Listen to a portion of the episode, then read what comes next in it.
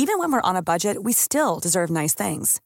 Quince is a place to scoop up stunning high-end goods for 50 to 80% less than similar brands. They have buttery soft cashmere sweaters starting at $50, luxurious Italian leather bags, and so much more. Plus, Quince only works with factories that use safe, ethical, and responsible manufacturing. Get the high-end goods you'll love without the high price tag with Quince. Go to quince.com/style for free shipping and 365-day returns. Heraldo Podcast, un lugar para tus oídos. Literal de Latin Literalis, que se apega a su sentido exacto, porque nadie es literal y ninguna idea es estática, aquí lo cuestionamos todo. Literal es un proyecto original del Heraldo Podcast del Heraldo de México. Encuentra un nuevo capítulo cada semana y recuerda seguir este podcast en Spotify o en la plataforma que más te guste. Esta semana estamos de manteles largos aquí en Literal porque tenemos a Mónica Lavín, que no solo es un gusto platicar siempre con ella, sino que este libro, wow, este libro es una gozada y Últimos días de mis padres. Moni, bienvenida a Literal. Muchas gracias, Melissa. Encantada de estar en Literal platicando contigo. Oye, y tal cual así lo dice, ¿no? Así, así se anuncia el libro y es real. Es tu libro más personal y emotivo de tu trayectoria.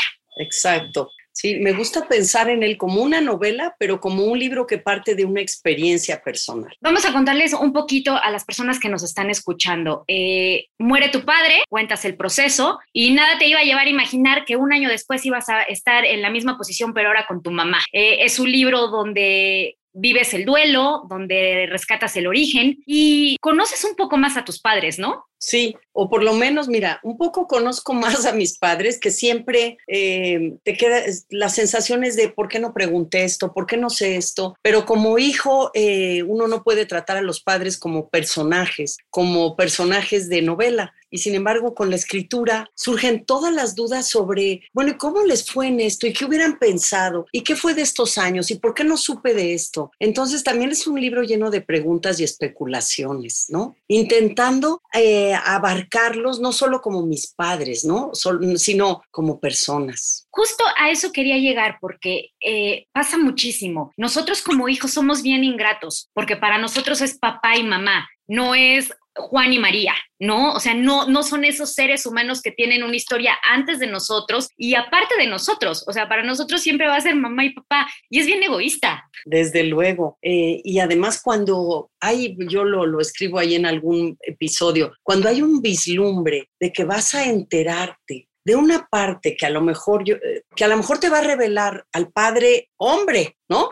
al padre hombre, porque me acuerdo que mi, ahí lo pongo en concreto cuando mi padre me decía, te quiero leer unos poemas, pero en ese momento estaba separado de mi madre. Entonces yo decía, van a ser poemas que tengan que ver con un amor con alguien más. Y eh, yo no deseaba, yo no deseaba conocer la pasión de mi padre por otra persona. Si es que ese era el caso, no me atrevía a destapar algo y a lo mejor él solo quería que yo los viera desde un punto de vista literario, pero eran los poemas de tu padre, no de tu amigo, ¿no?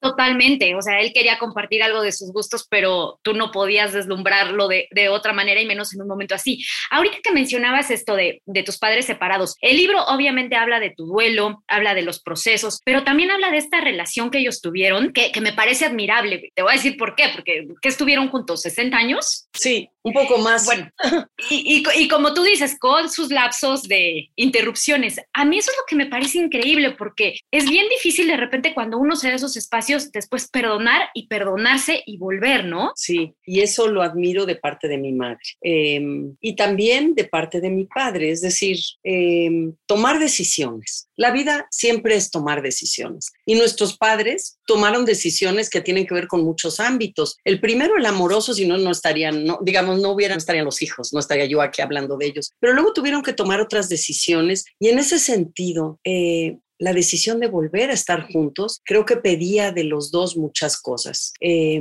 y que fueron capaces de, de, de volver a encarar eh, el deseo eh, lo que les eh, satisfacía, o sea, yo creo que hicieron un balance y en ese sentido, entre lo negativo que siempre hay en la vida de parejas, o sea, es, es, es muy complicado vivir juntos tantos años, yo creo que lo, lo que les retribuía, ganó, porque no fue una pareja que estuviera prolongando su duración o su compartir la vida por compromiso o por costumbre, que eso es lo que a mí me gusta. Claro. Por decisión, por decisión. Y eso tiene mucho valor. Y también que mi madre no se hubiera quedado con un orgullo. No, no, no, no amaba a mi padre por encima de todas las cosas. Es que eso es lo que de verdad me parece increíble, qué afortunada de, haber tenido estos padres. Eh, y hay una cosa que también que tú has dicho y lo dices en el libro, ¿no?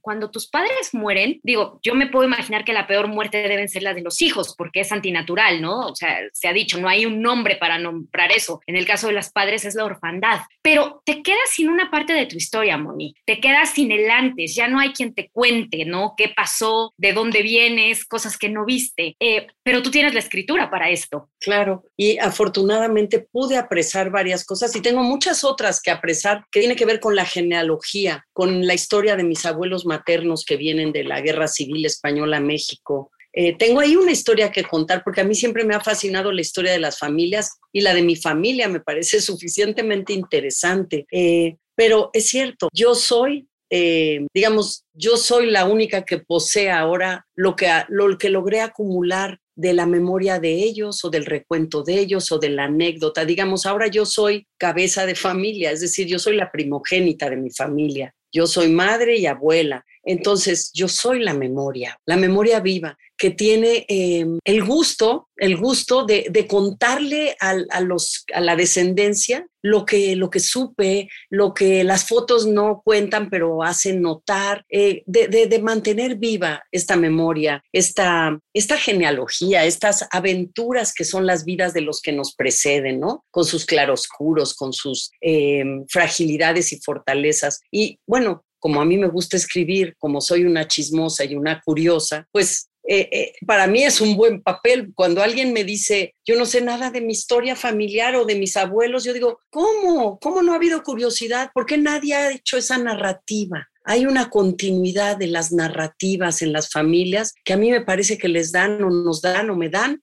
una pertenencia. Yo pertenezco a esto, ¿no? Pero además, qué bueno que tú eres la primera y que eres la escritora, porque no, no sé qué más hay en tu familia, creo, pintora y también está muy bien, pero si no fuera por ti, ¿quién, lo, quién podría tener estas memorias así? Ahora que lo mencionas, ¿cómo tomó tu familia leer esto? Eh, es curioso porque yo creo que cada uno de los miembros de una familia siente a sus padres suyos y son suyos y son, pero no son en exclusiva suyos no son en exclusiva míos, pero yo tengo mi punto de vista, mi versión, mi relación con ellos. Entonces, bueno, eh, ha dado la oportunidad de pláticas, ha dado la oportunidad de, de que me comparta, por ejemplo, mi hermano que es más chico y que no vivió ciertos periodos, que me diga, yo no sabía esto, pero fíjate, pasó esto y claro, él tiene otro pedazo del rompecabezas, como este espejo que tú tienes atrás, muy padre así, que conforma eh, en realidad una historia con muchas aristas. Cada hijo tiene su relación con los padres y los vive de determinada manera, ¿no? Y con complicidades distintas.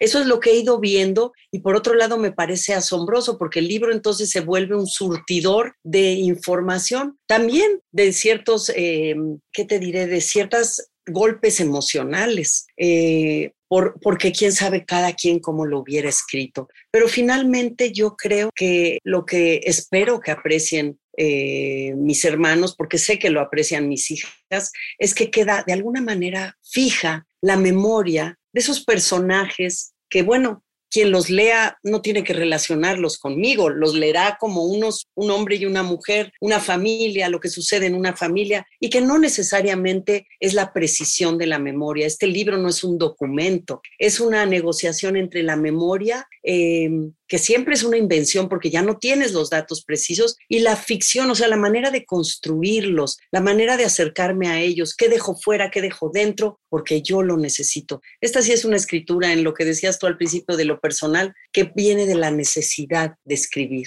de escribirla, de contarla, de que no se vaya, de que no se me olvide. Hay, un fragmento que de hecho escribí aquí, lo, tomé y lo puse porque creo que tiene que ver con esto. Escribir es estar ahí, es dominar el tiempo, revivir muertos, resucitar los días, algo que perdimos de vista. Pues de alguna forma trajiste a tus papás de vuelta, ¿no? Desde luego, mira, a pesar de que el tema, y uno sabe cuando lee Últimos días de mis padres, que lo que se va a hacer es acercar a la muerte. O sea, ese, ese final está ahí, es es de lo que se trata. Y sin embargo... Es un gran spoiler, perdón. ya saben lo que va a pasar. Dios mío, los últimos. Uy. Ojalá no, ojalá. No, hombre. Una falsa palabra, ¿verdad? Creo, que, creo, que, creo que el título ya no lo dijo Moni, creo.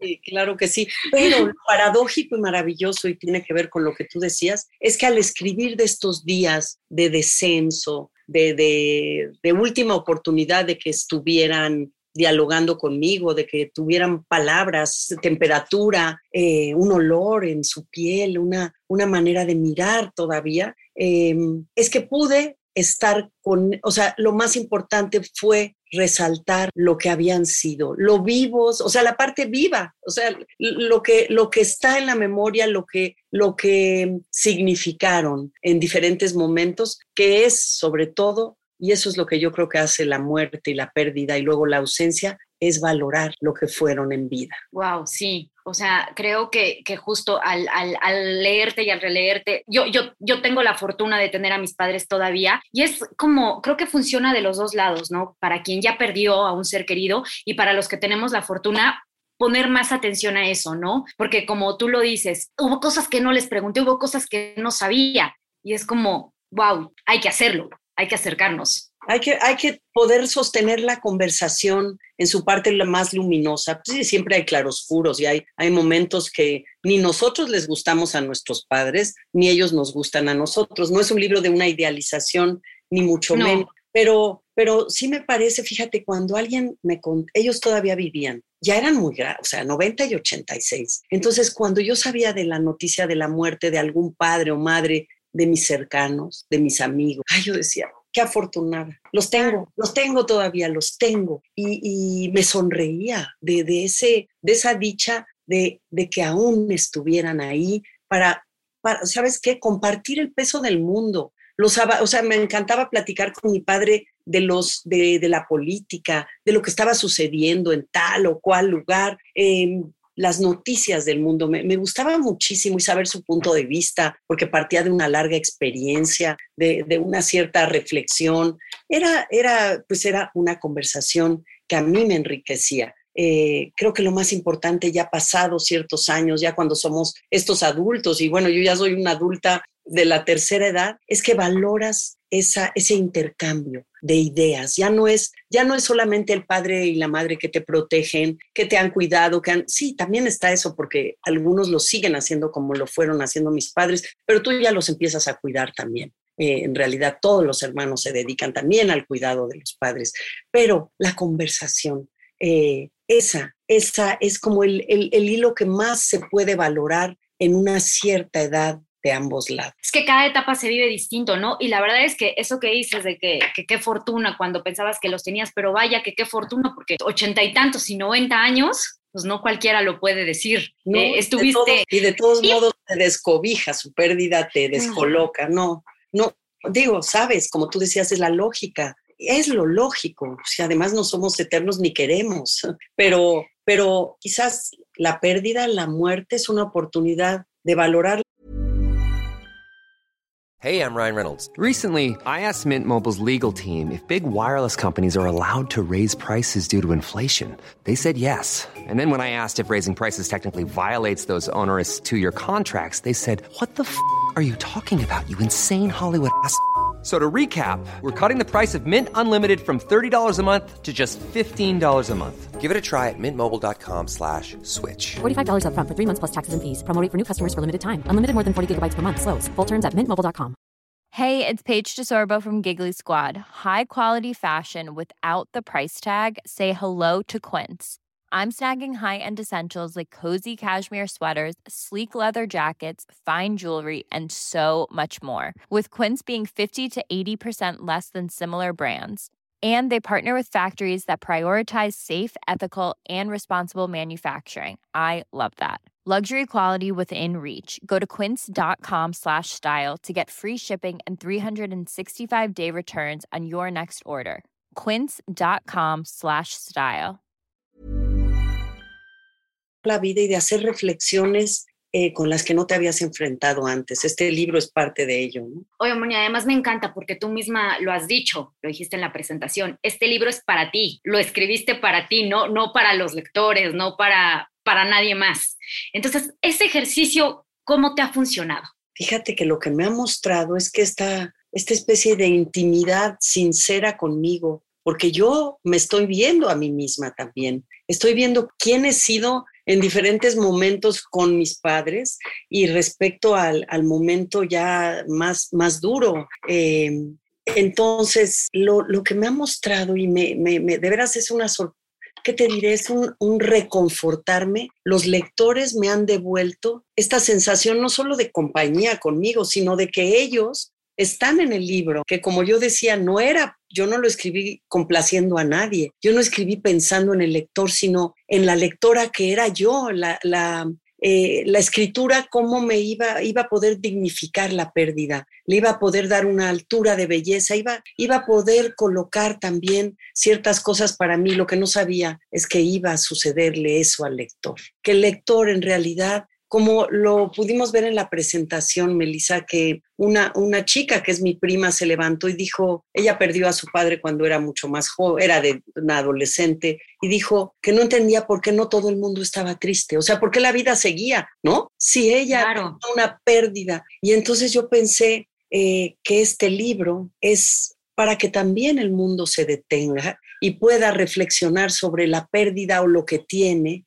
y eh, en realidad pueda ofrecerme a mí y a sí mismos y a sus alrededor esa, esa quizás esa empatía amorosa, ¿no? Pero yo no lo sabía, yo no lo sabía. Los lectores siempre devuelven eh, mucho más de lo que uno espera. Sí esperaba la compañía lectora, es decir, yo no escribí para el cajón, es, tengo apuntes, tengo notas de los momentos difíciles, pero esta elaboración eh, con una cierta estructura, con algo que me, la memoria iba ocurriendo sin que yo la, la hubiera previamente eh, planeado. Y eso fue maravilloso como proceso de escritura. Entonces, como proceso de escritura era muy conmigo. Eh, uh -huh. Y la, iba cobrando forma como un rompecabezas que me, que me retaba a encontrar eh, la mejor manera de expresar y amarrar todo que ya eso es la factura de escritora. Y eso me hacía tenerlo afuera de mí. Y al tenerlo afuera de mí, yo podía también ver el dolor y ver la, ver la ausencia de otra manera.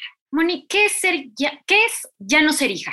Que es una de tus interrogantes. Sí, eh, sobre todo hija en funciones, ¿no? Porque yo creo que en una genealogía pues siempre serás la hija de fulano y mengana, pero sí. eh, es alguien que ya no va a recibir la llamada de su madre en las noches, algunas noches, y preguntar, ¿cómo estás? ¿Cómo estás, hija? ¿Cómo estás, mamá? Eh, alguien que, que vea por ti como es propio de ese amor eh, filial, ese amor que tienen los, hijos, los padres a los hijos, eh, ya no, ese, esa manera de quererte, de procurarte, hay otras maravillosas a tu alrededor, pero esas, esa, esa ya no está.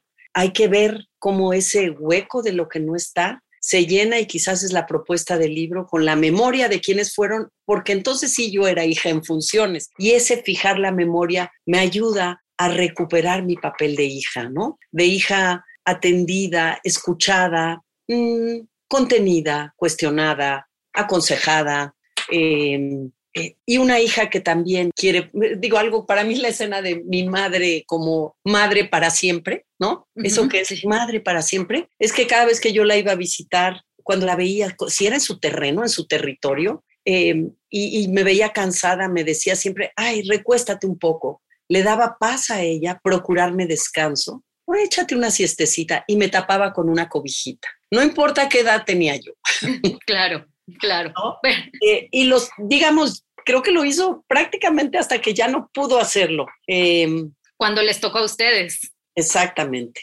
Pero en el balance es mucho más este, lo que recibimos que, que, que lo que al final pudimos dar, ¿no? Totalmente, Moni. Hay una escena ya más para el final. Digo, no, nos estamos enfocando más en tu madre porque así se ha dado esta conversación, pero, pero ya para el final, cuando, cuando cuentas cuando se va y dices que a ella le hubiera gustado mucho el confort de su propia madre más que el de sus hijos, porque es eso, ¿no? Ella también tuvo una madre y ella también fue hija y al final esa, ese ese, ese papel en la vida, nadie lo cubre. Exactamente. Y eso para mí fue una revelación mientras escribía. No creas que lo pensé cuando mi madre estaba eh, ya al final. No, no me dio tiempo de pensar nada. Pero cuando escribí, es que escribir es esa oportunidad de la, de la comprensión, de comprender, ese es el espíritu de la novela, es el espíritu de la literatura. Entonces comprendí esto, comprendí que, que la persona más necesaria en ese momento tampoco estaba para él. Em, y también pensé, entonces, el libro fue una oportunidad de pensar en la orfandad de mis propios padres, cómo la vivieron ellos, ¿no? Y eh, comprenderlo, intentar, intentar ver que es una historia que rueda y cada quien sobrevive a su manera. Pero creo que la sabiduría es muy importante y mi padre era esa fuente de sabiduría, fíjate. Y, por eso fue lo que dices, que tu madre estuvo en duelo todo ese año. Por supuesto, esa, ese, ser viuda durante un año debió ser durísimo para ella. Sí, a pesar de que ella tenía un espíritu para la supervivencia, una fortaleza pero hacia alguien fuerte, ella, ella se remontaba, siempre hacíamos la broma, ya estoy hablando de mi madre otra vez, porque decíamos que como Chaplin en las películas agarraba su bombín y su bastón y seguía caminando. Mi madre era un poco eso y si hubiera tenido la oportunidad iba a seguir caminando más años. Tenía, tenía mucho apetito por la vida igual que mi padre. Eso quizás es lo que es tan difícil al final, que tenían muchas ganas de seguir vivos, de seguir disfrutando esto, que es lo que conocemos. Oye, Moninas, volviendo tantito a lo, que platicábamos de, que le faltó la persona que le, podía dar ese afecto, ¿no? En los últimos momentos.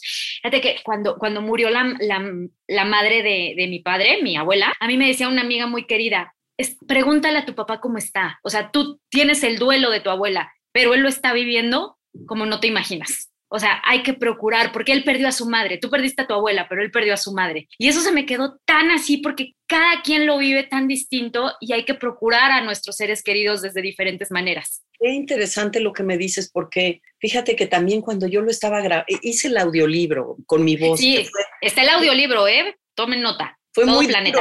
Fue muy duro porque ni soy este, una profesional de la voz y porque era, es un libro que yo escribí, que es muy emocional, que está en primera persona y la chica muy joven que, que, que, que llevaba toda la parte de, de, de, atrás de la cabina, la, la, técnica. La producción. La producción, me, me, le dije, me, me dijo que cómo había comprendido con lo que yo estaba leyendo a sus padres cuando perdieron a sus padres. Eh, es decir, lo que tú me estás devolviendo. Eh, que son duelos distintos. Y me pareció que es algo que, es involuntario de mi escritura, pero qué maravilla que suceda, ¿no? Totalmente. Y bueno, ya casi para llegar al final, eh, hay una parte también donde estamos hablando de los ciclos de la vida, ¿no? Donde tú hablas de, cuando tu hija les enseña, ¿cómo se llama? El ultrasonido, el, que ella va a ser madre, tú ya eres abuela. Pues es que ahora sí que Dios da y Dios quita, ¿verdad? Sí, fíjate que sí, esa frase eh, fue, fue muy curioso cuando murió mi padre y además para subrayar la importancia de la continuidad de la vida, ¿no? De que, lo, de que el presente es tan, tan imperioso y, que siempre estamos de cara al futuro. En realidad, pocas veces tenemos oportunidad de jalar el pasado para, para colocarlo en nuestro presente. Y cuando escribí el libro me di cuenta que cuando murió mi padre, mi hija menor se casó. Ese mismo año, a los pocos meses, fue la boda de mi hija menor. Y que cuando murió mi madre, mi hija mayor dio a luz a mi primer nieto. Eh, entonces, es como lo que tú dices, o sea, hay pérdidas y la vida sigue y, los legados y, me parece una maravilla que, que, nos podamos enfocar no a lo muerto, no a lo que, no, no al, a lo que ya no está en el sentido de, de lamentarlo continuamente, sino entenderlo, eh, asumir incluso la belleza de la tristeza, colocarla en el hoy para, para mirar lo que sigue con todo ese espíritu celebratorio, porque todos tenemos al final de nuestra vida la tarjeta de la muerte, digamos. O sea, esa tarjeta es ineludible. Entonces, disfrutemos lo que podamos disfrutar y querámonos y, y seamos eh, apoyadores con nuestros más cercanos y con todos quizás. Oye, vamos ahora sí que echar a volar la imaginación un poquito. Con tu papá compartías el gusto por la escritura. Él, cuando abandonaste la carrera de, biología, te apoyó, ambos te apoyaron, pero siento que eras más cercana en ese sentido con tu padre, lo dices.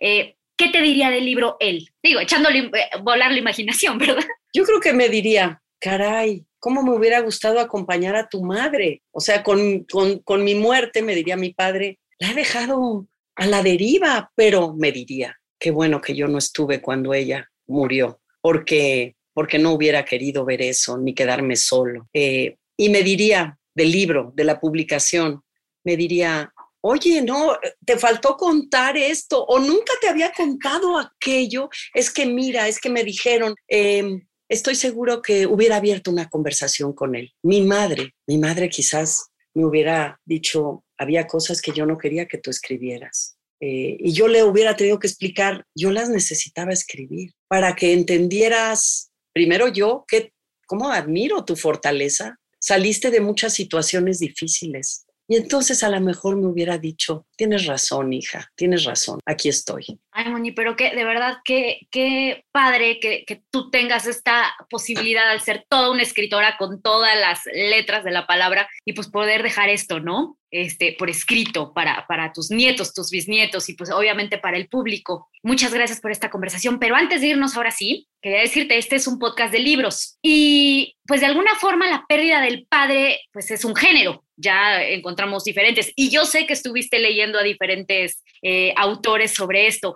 Déjanos alguna tarea, ¿no? Además de, del tuyo, ¿qué, ¿qué más podemos leer? Uy, pues tengo como una lista, porque además son libros que yo ya había leído antes, yo sin haber, no, no es un libro, o sea, mi libro, y creo que esos libros no son solo para leerlos porque hemos perdido a alguien. Yo los No, había leído nada. porque admiraba a estos escritores. Mira, ay, me lo pones muy difícil, pero yo te diría que, Si quieres, dos o tres a bote pronto para que... ah, sí, eso, Sí, sí, canción, canción de tumba de Julian Herbert, eh, eh, es fuerte, es duro, de Rafael Pérez Gay, nos acompañan los muertos, eh, y, ay, al que le guste la poesía, es duro este libro. Aquí lo tengo. El padre, la poeta es Sharon Owles. Está en español, sí hay versión en español, de Bartleby Editores, entonces sí lo pueden encontrar. Eh, yo creo que con estos tienen para, para empezar a abrir la puerta de, de una conversación.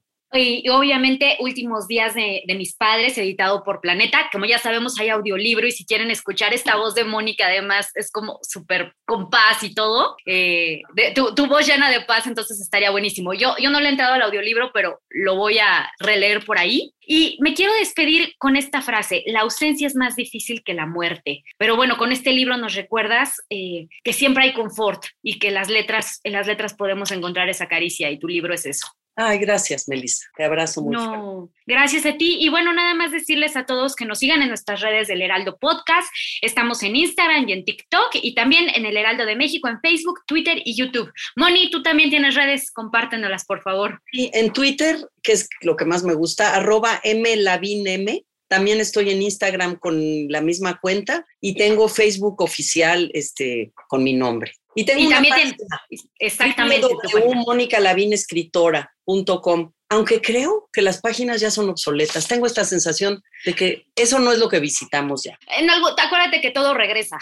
o sea, que en algún momento lo vintage, las páginas van a volver. Anda, tú haces aerobics y ya no, ya, ya no ha regresado el aerobics. ¿eh? Está, tenemos que hacer CrossFit. bueno, bueno, yo soy Melisa Moreno y me encuentran en arroba melisototota y nos escuchamos la siguiente semana. Muchas gracias a todos. Planning for your next trip?